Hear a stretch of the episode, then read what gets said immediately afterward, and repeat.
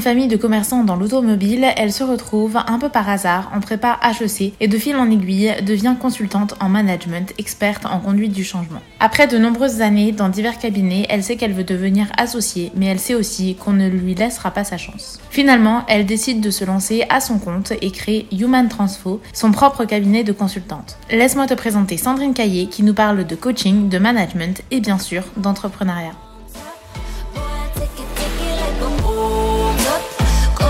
give it to me.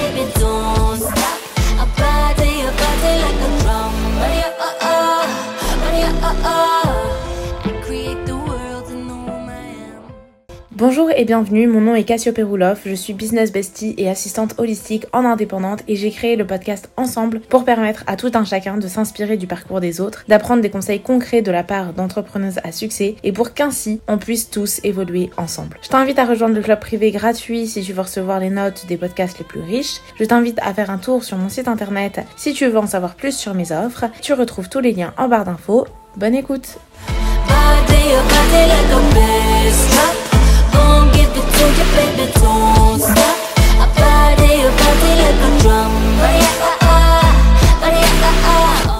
Maintenant, du coup, on peut, commencer à parler de Human Transfo, de euh, voilà comment vraiment est venue euh, non seulement du coup l'envie, parce que ça on l'a compris un petit peu, mais euh, l'idée, qu'est-ce qui est peut-être la valeur ajoutée d'Human Transfo, comment l'idée s'est développée, peut-être aussi le courage entre guillemets, parce que c'est pas, ça reste quand même un petit pas à franchir de, de se lancer dans l'entrepreneuriat. Alors, tout a commencé comme je disais au moment de mes 40 ans. Enfin, c'est comme si j'y avais pensé, puis ensuite j'ai oublié pendant pendant de nombreuses années. Et puis arrivé à mes 40 ans euh, le projet est revenu où je me suis dit, mais en fait, j'ai envie d'être aux manettes, j'ai envie d'avoir de l'espace pour décider. Et ça a été ça mon principal moteur quand je disais que j'avais envie de devenir associée. Et en fait, dans le cabinet que j'ai rejoint après, euh, dont j'ai parlé tout à l'heure, euh, il y avait cette opportunité de, rejoindre, le, de, prendre des parts en fait et de m'associer à, à, des personnes qui étaient family office. Donc sur le papier, le projet était, voilà, j'allais vraiment dans le sens de ce que je voulais,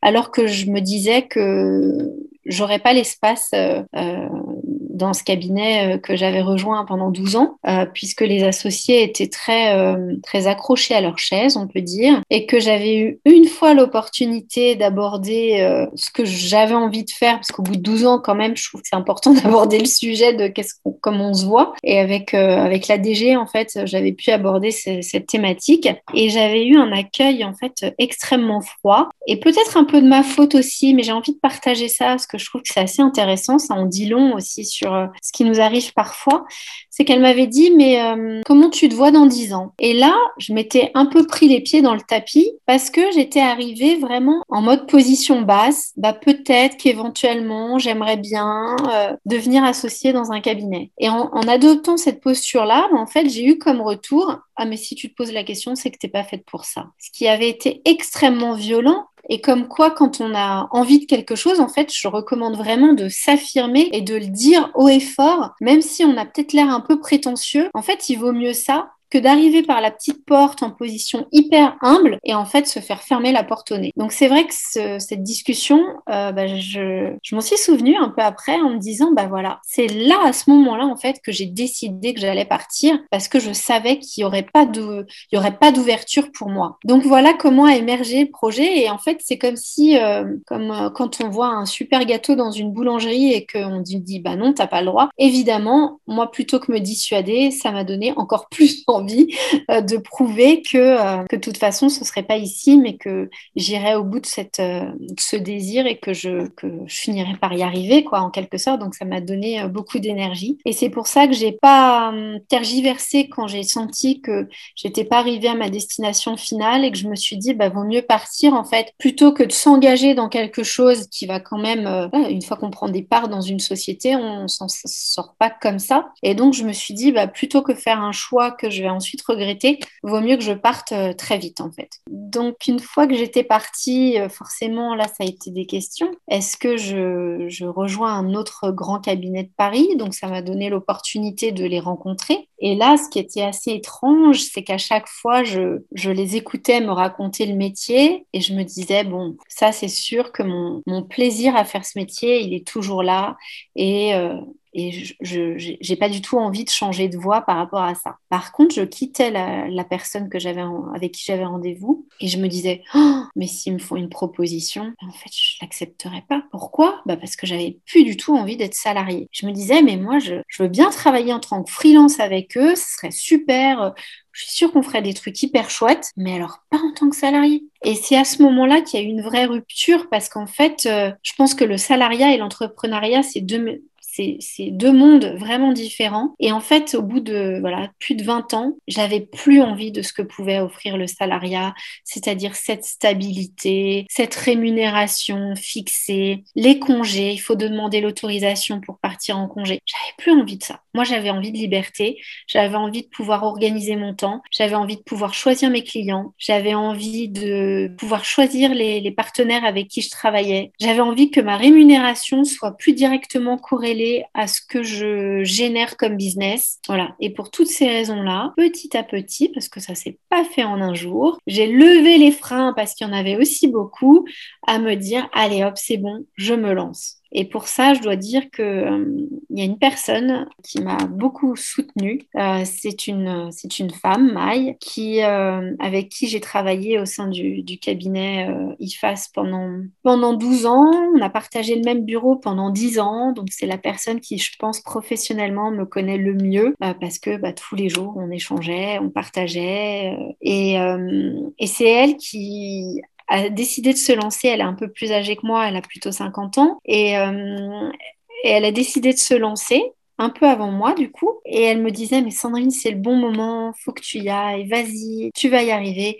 Et je, dois dire que c'est un peu grâce à elle quand même que j'ai sauté le pas parce que je pense que c'est un peu comme quand on est pour la première fois sur un plongeoir qui est assez haut. À la fois, on se dit, je vais y aller. Puis en fait, on se dit, mais qu'est-ce que je fous là? Et non, je peux pas sauter, quoi. Et ben, c'est un peu ça, l'image.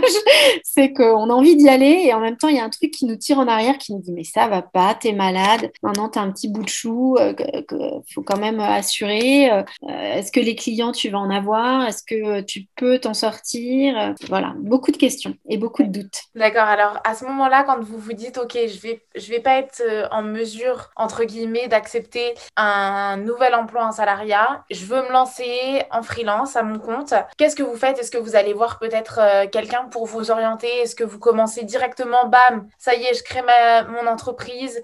Est-ce que, enfin voilà, en fait, qu'est-ce qui se passe et comment ça s'organise Comment ça commence à s'organiser Alors pour moi, après, je sais pas si c'est pareil pour tous les entrepreneurs, mais moi, j'étais obsédée par le nom. Il fallait que je trouve un nom. En fait, je ne pouvais pas créer ma boîte si j'avais pas un nom original et qui n'était pas déjà pris. Et en fait, le jour où j'ai trouvé Human Transfo, c'est là que je me suis dit bon bah c'est bon en fait, maintenant je suis prête et je peux me lancer. Donc c'est peut-être un peu bizarre, mais euh, moi c'était vraiment important de trouver ce nom. Euh, ensuite, j'ai travaillé avec un, graphiste qui m'a qui m'a fait mon logo. Ça aussi c'était important pour moi euh, d'avoir pouvoir avoir assez vite une page internet avec quelques éléments simples. Et j'ai fait le, alors c'était le salon des entrepreneurs qui était porte-maillot. Et là, j'avais pu rencontrer tous les, tous les professionnels, les cabinets d'experts comptables, les cabinets juridiques et surtout BGE, BGE qui est sponsorisé par euh, la région et peut-être même par le département et qui offre des,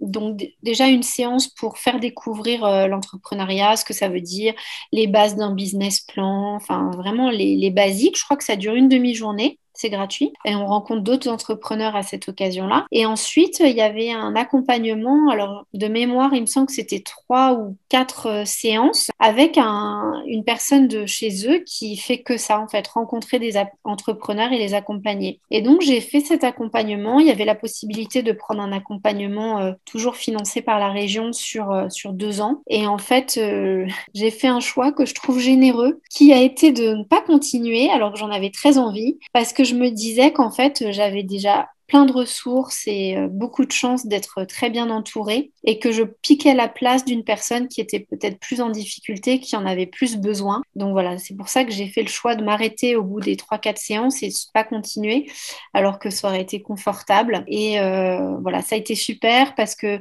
cette personne m'a aidé euh, d'un point de vue juridique à, à déposer les statuts, à faire vraiment toutes les démarches administratives et à moindre coût, parce que bah, quand on se fait aider dans un cabinet d'expertise, comptable ou pire d'un avocat, on y laisse pas mal d'euros. Alors que là, euh, je me souviens d'un petit détail qui peut-être euh, aidera, c'est qu'il faut faire une publication au journal officiel. Et donc, il y a plusieurs euh, journaux auprès desquels on peut faire cette publication. Et en fait, la, personne de BGE m'avait dit, bah, moi, je vous conseille de faire chez l'itinérant. Pourquoi? Bah, D'abord parce que c'est vraiment pas cher alors que vous le feriez dans les échos ou je ne sais où, c'est assez cher.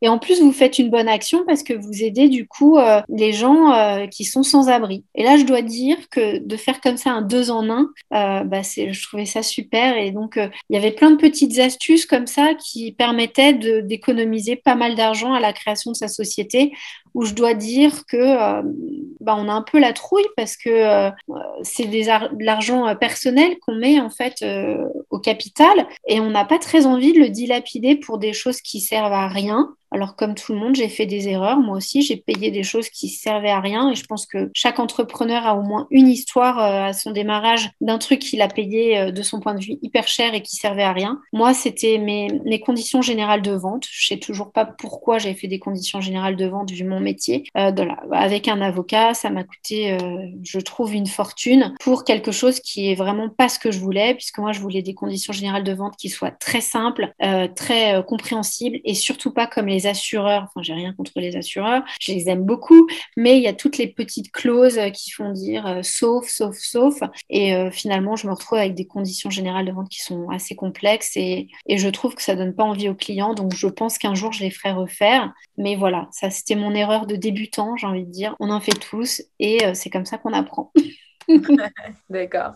Ok, super, euh, super. Enfin, franchement, euh, bah, déjà, c'est des bons, euh, des bons conseils. Je vais revenir un petit peu sur tout ce que vous avez dit, puisque vous avez dit quand même pas mal de choses. Donc, pour revenir au début, je comprends l'idée de d'abord trouver un nom, trouver un logo, créer un site. Ça fait très pro, surtout en B2B. Je pense que c'est important quand même d'avoir, voilà, d'avoir l'air pro, d'être pro. Mais je me suis dit, pourquoi trouver un nom et pas le faire à votre nom. Est-ce que ça, ça, ça, aurait été envisageable Ah oui, alors ça, c'était totalement inenvisageable. C'est-à-dire qu'en tant que salarié, il y avait un, un truc que je voulais surtout pas, c'était rejoindre un cabinet avec le nom du fondateur. Pour moi, c'est rédhibitoire, ça monte un côté égotique euh, incroyable et euh, vraiment, c'était quelque chose qui était impossible. Et alors donc, l'idée que mon cabinet puisse porter mon nom, alors ça, c'était clair et net, ce serait non.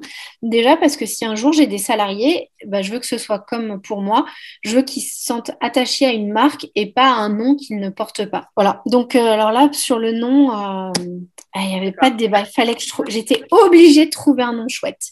Et Human Transfo, je dois dire que j'en suis assez fière. et pourquoi Human Transfo alors? Bah Parce que ça mélange le côté humain et le côté transformation. Donc j'ai pu allier euh, l'accompagnement du changement et puis, euh, et puis euh, ce volet humain que j'ai souligné dans le logo avec euh, ce cerveau, euh, qui c'est là où j'en reviens aux, neurosciences et au fonctionnement du cerveau, parce que voilà, ce qui distingue finalement les êtres humains d'autres d'autres d'autres êtres vivants, c'est cette capacité de réflexion, cette capacité à prendre des décisions. Et voilà, je suis assez fière d'avoir d'avoir pu mettre dans mon logo cette, cette petite touche de, liée à ce qui, ce qui nous distingue. Voilà. Donc j'avais la question sur le logo, mais du coup, j'ai la réponse. et par rapport au statut, euh, qu'est-ce que, quel choix, du coup, vous avez fait? Est-ce que c'est en lien avec euh, votre métier? Ou est-ce que euh, c'est. Enfin, voilà, comment, comment ça s'est passé pour vous? Est-ce que c'est quelqu'un d'autre qui a fait ce choix-là, entre guillemets, même si au final, c'est quand même vous qui prenez la décision, mais voilà. Alors, il y avait une solution que j'excluais d'office, qui était le côté auto-entrepreneur. Donc je pense que c'est très bien comme statut, mais euh, comme vous le savez peut-être, on est limité en termes de chiffre d'affaires. Et puis, euh, et puis euh, en auto-entrepreneur, je trouve que ça avait une connotation, je me lance, mais je me lance pas vraiment. Donc ça, c'était exclu pour moi.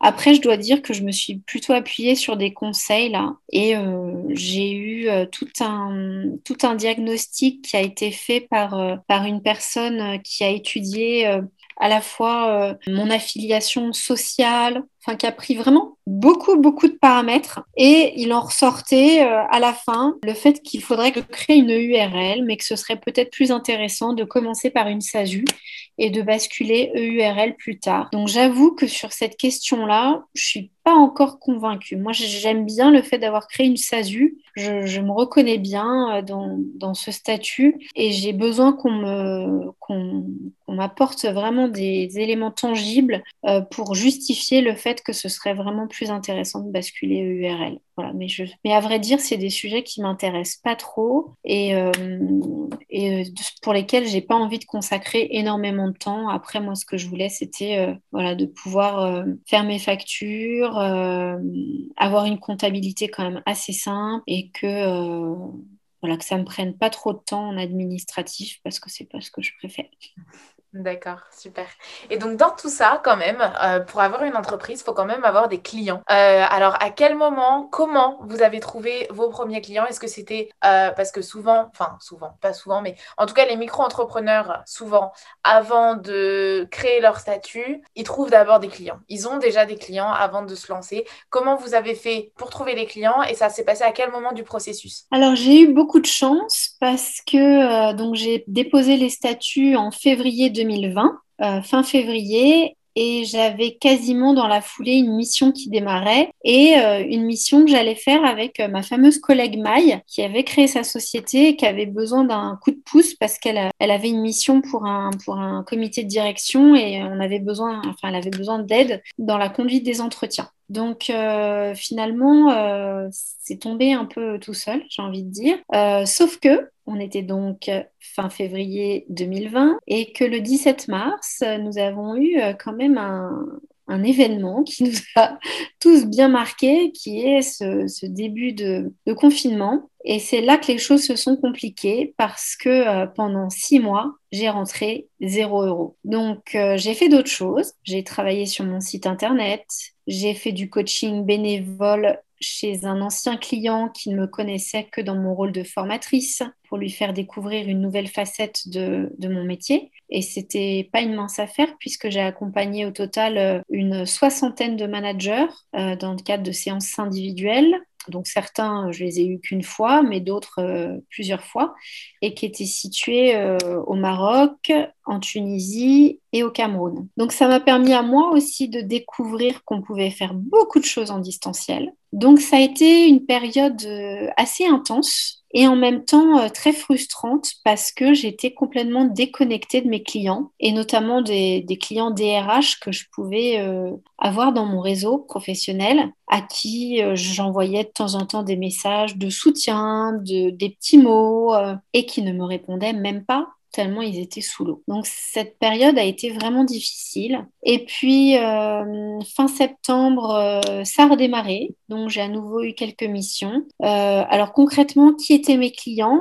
Eh ben en fait, c'était des gens avec qui j'avais travaillé par le passé et qui m'ont témoigné leur confiance en me sollicitant au nom d'Human Transfo. J'étais étonnée parce que c'était plutôt des grandes entreprises, moi qui m'attendais à avoir besoin de passer par des grands cabinets pour cela. Et puis, euh, voilà, l'autre chose qui m'a frappée, c'est qu'en fait, euh, les principaux clients étaient des anciens coachés. Donc moi, je suis coach depuis un peu plus de 12 ans. Et on, forcément, un coaching, ça dure à peu près un an la plupart des coachings euh, comportementaux que je mets en place. Et du coup, voilà, c'est une relation euh, de confiance qui s'instaure. Et il se trouve que voilà, mes premiers clients, c'était des anciens coachés qui soit me proposaient euh, d'intervenir pour eux, soit me recommandaient auprès de certains de leurs contacts. Le bouche à oreille, comme quoi j'étais à une conférence ce week-end d'une femme qui s'appelle Lucille Brousse et qui a une agence de communication et elle prônait le, le, le fait que le le bouche à oreille reste toujours le meilleur moyen de communication. Donc ça, c'en a une belle preuve finalement. Et euh, du coup, je me demandais par rapport au fait que vous avez travaillé à distance pendant six mois en bénévolat, est-ce que par la suite, vous avez instauré euh, le coaching en distanciel aussi ou pas? Alors, euh, j'ai fait, j'ai fait un coaching de prise de fonction quasiment 100% en distanciel et ça a très très bien marché. Et on en reparle avec la personne que j'ai accompagnée. Elle me dit que pour elle, ça avait été vraiment idéal parce qu'elle était chez elle, dans son environnement, comme un petit cocon. Et du coup, ça l'avait aidé à se libérer. Parce qu'on dit parfois que en face à face, les gens se libèrent plus. Ben, en fait, ça dépend. Et là, en l'occurrence, avec cette personne, euh, c'était le contraire. Euh, mais je dois dire que depuis quelques mois, je me remets à faire des coachings en face à face et, euh, je prends, enfin, je trouve que c'est quand même très chouette euh, parce que euh, Zoom, c'est vraiment super comme outil mais on, finit les journées, on est vraiment crevé et parce qu'on est obligé d'être attentif aux micro-signaux, notamment tout ce qui est non-verbal. Et c'est vrai que, enfin, se retrouver, mais je pense qu'on a tous ça en ce moment, hein, se retrouver en vrai, voir la personne, c'est quand même important.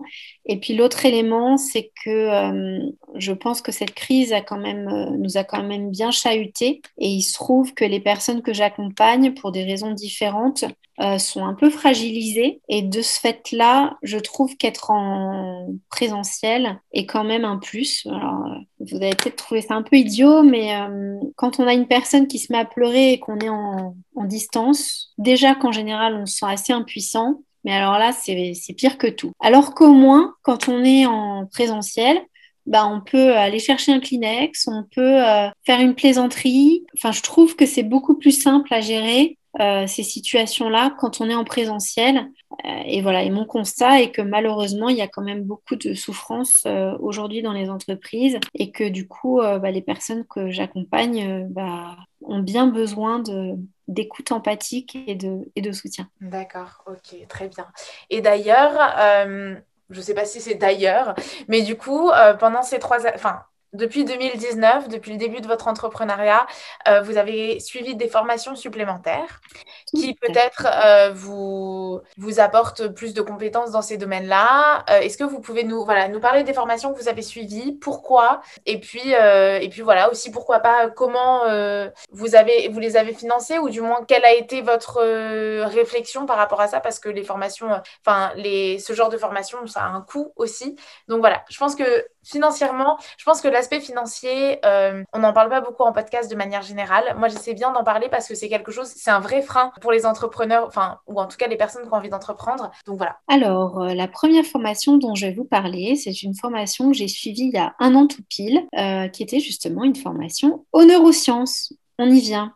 C'est assez intéressant puisque euh, c'est euh, Guillaume Mathias qui dirige euh, la BMO Academy. Alors, je ne sais pas comment il a été en contact avec moi. Est-ce que c'est grâce à mon logo ou pas? Ça, un jour, il faudra quand même que je lui demande. Mais il se trouve qu'un jour, c'est lui qui est venu vers moi et qui m'a demandé de quoi j'avais besoin, qu'est-ce qui pourrait m'aider. J'ai trouvé la démarche assez intéressante. D'habitude, on nous impose ou on nous propose des choses. Et finalement, une fois qu'il m'a bien écouté, il m'a dit, bah, ok, euh, je, moi j'avais pas énormément de besoins en fait.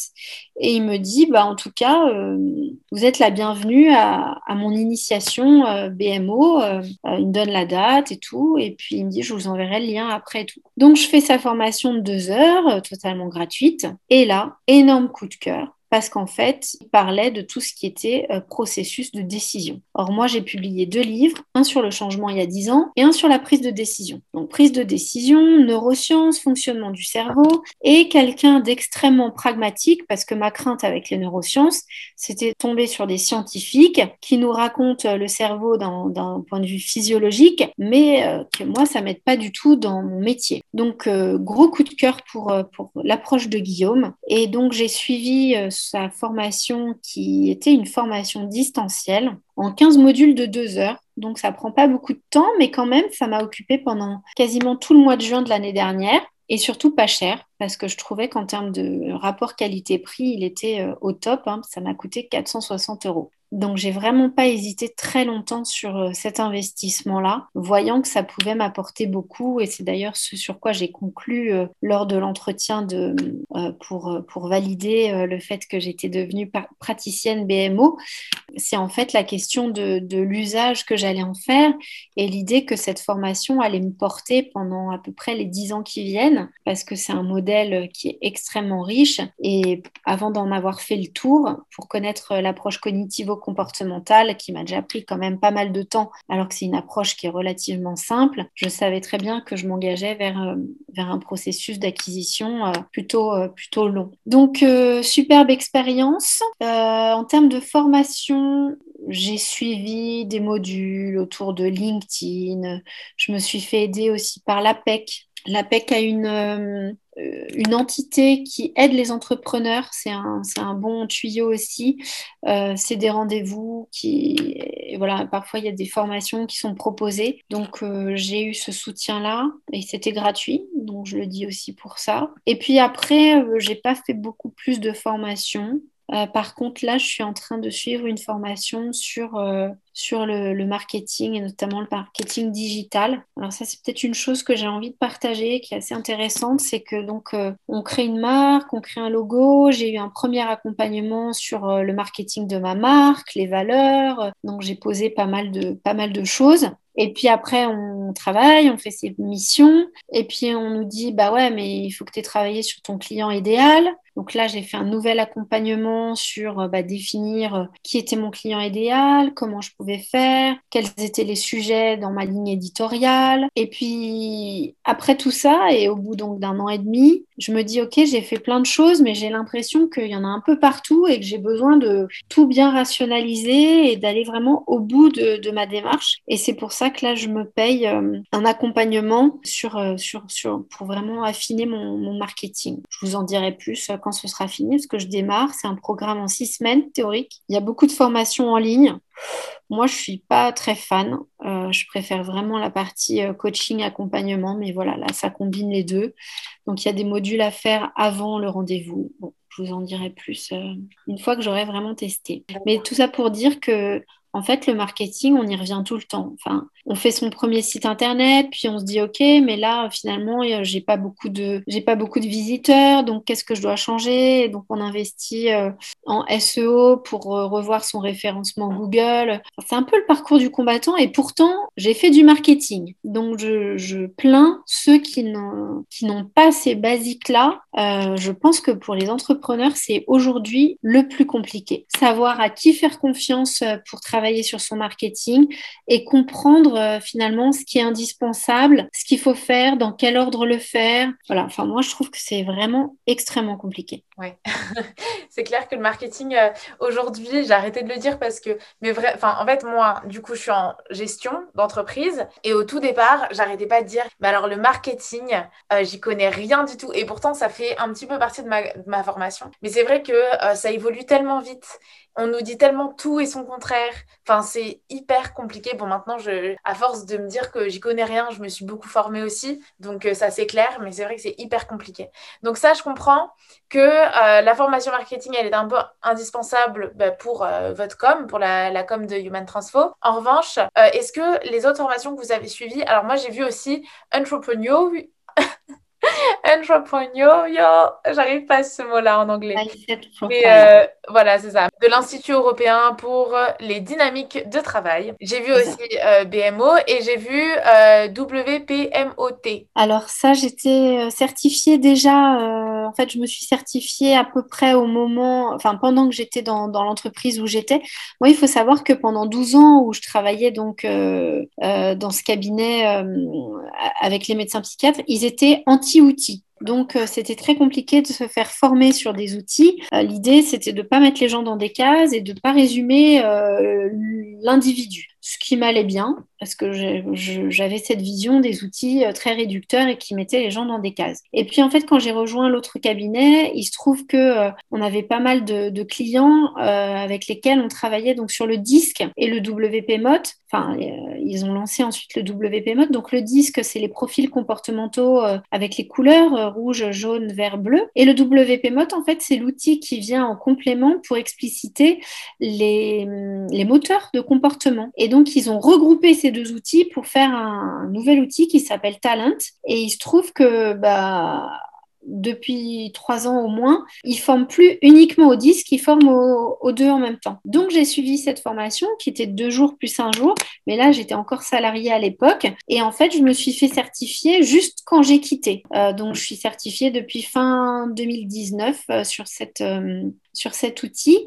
Et je dois dire que je suis certifiée chez TTI Success Insight et ils sont très, ils, donnent vraiment de leur temps pour, pour former leurs leur certifiés, pour les informer. Donc j'ai eu beaucoup de webinaires, de conférences, même des ateliers sur Paris qui étaient gratuits pour travailler sur ma, sur ma spécificité en tant que consultante. Donc là, on se retrouve dans une salle où on est 30 consultants et il faut qu'à la fin de la journée, on ait compris pourquoi on est chacun différent et, euh, la plus-value de chacun. Et c'était, enfin, j'en garde un super souvenir. C'était en début de cette année. Euh, donc, ils investissent vraiment sur leur, euh, sur leur certifié. je trouve que c'est un super outil qui permet vraiment, notamment aux managers, d'avoir des vraies clés de communication avec les collaborateurs. Donc, voilà pour cet outil-là. Concernant l'entrepreneurship mindset profile, c'est un outil que j'ai découvert un peu par hasard au travers du réseau BMO. Et donc ça, je me suis fait certifier en début de cette année parce que je m'intéressais à l'entrepreneuriat et que j'avais euh, flairé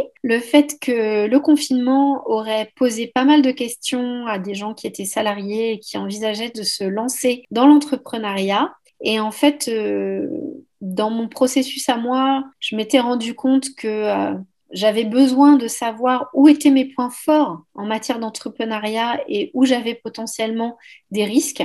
Et j'ai trouvé cet outil qui est issu des États-Unis et qui permet vraiment de comprendre bah, où sont les dimensions de notre personnalité qui font qu'on on a des atouts pour entreprendre et en même temps, euh, du côté des comportements aussi, on peut avoir des atouts et aussi d'autres choses qui, nous, qui peuvent euh, nous freiner ou nous mettre en difficulté. Et du coup, euh, cet outil, je le, je le pratique bah, à la fois auprès d'accompagnement B2C là, de certaines personnes qui, en effet, compte tenu de, de la situation sanitaire ou de contexte professionnel complexe, envisagent de, de se lancer. Donc, ça leur donne voilà, un retour parce qu'il y a un benchmark avec euh, des managers et avec des entrepreneurs qui réussissent. Donc, on voit si on est dans les clous ou pas. Et je l'utilise aussi en travaillant avec euh, des gens qui sont entrepreneurs et qui, euh, qui se posent des questions sur comment ils doivent faire évoluer leur, leur, leur leadership et comment est-ce qu'ils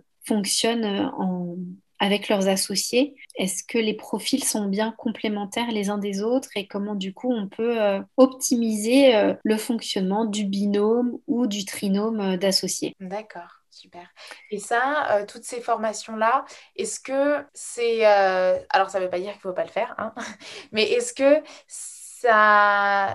vous pensez que ça sert juste à votre pratique, entre guillemets juste, ou euh, c'est vraiment une valeur ajoutée, une plus-value quand euh, on va chercher le client? Est-ce que c'est quelque chose qu'ils vont regarder, qu'ils vont... Euh, Alors, je pense que c'est une plus-value pour les clients parce que en fait l'avantage quand on a comme ça plusieurs outils c'est de se dire en fonction du contexte de la personne qu'est-ce qu'on lui recommande? Moi j'ai des moments où je pré propose que le disque, enfin que le talent, et d'autres moments où je propose que le MP, et d'autres fois où je propose aucun de ces deux-là. Donc en fait, je crois que c'est une vraie plus-value. Euh, j'attire quand même l'attention de consultants qui, euh, qui du coup veulent se former à tout. Donc c'est super, bravo pour la curiosité. Mais moi, je considère qu'un profil LinkedIn avec 15 euh, outils, en fait, c'est des gens qui, vont forcément survoler un certain nombre de sujets et qui n'en maîtrisent finalement aucun. Donc, euh, je reste méfiante du trop grand nombre d'approches. Bien sûr, il y a une complémentarité entre les approches et les outils, mais pour moi, c'est important d'être euh, très serré sur ses compétences et de pas donner le sentiment qu'on sait tout gérer, toutes les situations, tous les contextes, etc. Faut, faut, pour moi être très pointu et l'expertise euh, suppose de euh, se focaliser sur un petit nombre de sujets. D'accord, ok. J'allais justement vous demander un conseil à toute personne souhaitant devenir consultante ou coach en entreprise. Euh, peut-être que c'est celui-là, du coup. C'est ainsi que se termine cette interview. Avant de partir, n'oublie pas de partager cet épisode sur les réseaux sociaux en mentionnant ensemble.clubprivé sans accent et tout en minuscule, de mettre 5 étoiles et un commentaire sur Apple Podcast si le concept te plaît, te motive et t'aide au quotidien. Je te souhaite une bonne semaine. On se retrouve mercredi dans le mail hebdomadaire du club privé, la semaine prochaine dans un nouvel épisode et d'ici là sur les réseaux sociaux. Bisous